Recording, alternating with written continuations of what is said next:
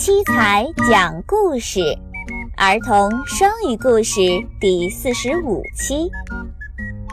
吃蛋糕，eating cake。Tom, what's the matter with your brother? asked the mother in the kitchen. He's crying. 小汤姆，你的弟弟怎么了？妈妈在厨房里问。 他在哭呢。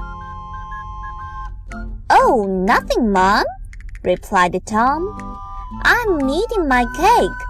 He's crying because I won't give him any. 没事儿，妈妈。汤姆回答道：“我在吃我的蛋糕。他哭是因为我不给他吃。” But has he finished his own cake? 妈妈又问道：“弟弟已经吃完了自己的蛋糕了吗？”Yes, said Tom. And he also cried when I was helping him finish that. 是的，汤姆回答说：“我帮他吃完时，他就哭了。”